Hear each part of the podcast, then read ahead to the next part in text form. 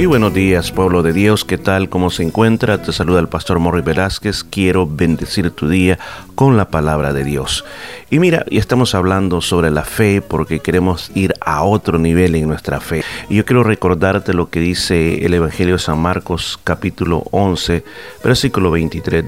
Dice la palabra de Dios, porque de cierto digo que cualquiera que dijera a este monte, quítate y échate en el mar, y no dudar en su corazón, sino creyere que será hecho lo que dice, lo que diga le será hecho. Por tanto os digo que todo lo que pidiereis orando, creed que lo recibiréis y os vendrá poderosa palabra de Dios. El Señor Jesús dijo estas palabras porque había una higuera la cual él buscó frutos y que al no encontrar frutos dice que maldijo la higuera y la higuera se secó. Al ver los discípulos el poder que tenía el Señor en su palabra, se admiraron y le preguntaron, Señor, mira, la higuera que maldijiste se secó. Ahora, el Señor aprovecha este momento para darles una lección de fe a los discípulos, que yo también se la quiero transmitir a usted. Es en el poder de las palabras. Ahora dirá, pero el poder de las palabras es que le, le, digo algo, nosotros vivimos por la palabra de Dios. La palabra de Dios es nuestro pan y la palabra de Dios es poderosa, a tal grado que dice que el cielo y la tierra va a pasar, pero la palabra de Dios jamás va a pasar. Ahora, tomando en cuenta el poder grande de la palabra de Dios, que con solo su palabra fueron hechos los cielos, la tierra y todas las cosas que existen en el mundo, cuando nosotros tenemos este privilegio de tener una Biblia, de leerla, de memorizarla y aplicarla a todas las situaciones de nuestra vida, nuestras palabras se vuelven poderosas. Y eso es lo que Jesús dijo, porque cuando dice de cierto digo, como quien dice, fíjense, pónganme mucha atención en lo que voy a decir. Dijo, cualquiera, escuche eso, cualquiera, no está diciendo las personas más espirituales, sino que está diciendo cualquiera. Pero ¿qué, ¿cuál es ese cualquiera? Cualquier persona que diga a ese monte, ¿Ok? ¿Cuál es el monte? El monte son las dificultades, son las imposibilidades, son las cosas que a nosotros nos cuesta superar. El Señor dijo, si una, una persona cualquiera se enfrenta a un... Se, en otras palabras, dice, yo no voy a ser esclavo de esta situación, yo no me voy a dejar vencer por esta situación, yo me atrevo a pararme, a ponerme en pie, ya no voy a estar más quebrado, desanimado, desesperado, deprimido, sino que yo me voy a enfrentar a este problema. ¿Cómo te vas a enfrentar a ese problema? Dice que le hables, dice que le hables al problema. Ahora, lo más lógico es, bueno, pero yo le hablo al Señor. Pues el Señor Jesús está diciendo, háblale al problema.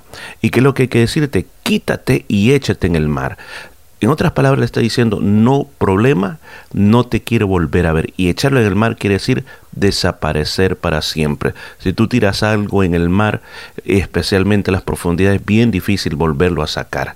Entonces el Señor te está diciendo, ese problema, esa imposibilidad, tú tienes que tomar la palabra de Dios y decirle a ese problema que se remueva y se vaya a un lugar donde tú nunca más, nunca más lo volverás a ver. Ahora, aquí vengo a hablar de esos cualquiera y lo voy a aclarar, este no es un cualquiera, cualquiera, sino que es un cualquiera que tenga estas características. ¿Cuáles son las características? Cuando tú hables, dice, dice, y no dudare en su corazón. ¿Escuchó eso? La duda anula la fe. La duda es cuando, bueno, le el problema, ¿a qué hora se va a ir? Bueno, ya pasó un día y el problema está ahí. Lleva dos días y el problema no se ha ido. La duda te ayuda, escuche, la duda te ayuda a no recibir. ¿Escuchó? La duda es el pegamento que hace que las montañas no se muevan. Y el Señor dice que no hay que dudar en el corazón, sino también dice, sino que creyere que será hecho lo que dice. ¿Escuchó? Primero, no tiene que haber duda. En segundo lugar, tiene que creer. Creer en su corazón. Cuando en la Biblia se la palabra corazón, se está hablando creer en tu mente creer entre lo más profundo de tus emociones, creer en en lo que eh, dentro de tu voluntad, en lo que tú estás haciendo. O sea que cuando yo le hablo al problema y cuando yo comienzo a creer dentro de mí, mi mente la transformo y comienzo a decir, el Señor ya lo hizo, el Señor ya lo está haciendo. Y mis emociones se tienen que llenar de eso. O sea que me tengo que levantar de la cama del silicio, de la cama de la derrota y decir, el Señor está haciendo algo en mí.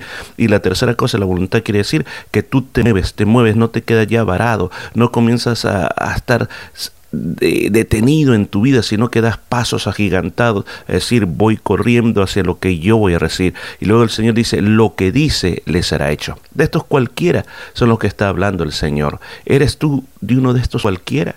Recuerda, le estoy diciendo, dice, cualquiera que le diga. Esta casta especial de hombres y mujeres que creen en su corazón, que creen en lo que dicen y aún más transforman su ser interior para comenzar y preparar para recibir. Y el Señor después dijo, lo que pidieres orando, y una vez más, creed que lo recibirá y os vendrá. Termino diciendo, no solamente hay que orar, no solamente decirle, Señor, ya te lo conté, ya te lo dije, ahí lo dejo en tus manos, sino que va más allá que eso. La Biblia nos llama a creer creer en tus pensamientos que ya vienen en camino. Darle tus emociones a eso. Hay alegría en tus emociones porque vienen en camino. Y en tu voluntad tú caminas adelante, te mueves y haces todo lo que tienes que hacer, pero entre tu corazón hay una esperanza muy grande que ya viene lo que vas a recibir.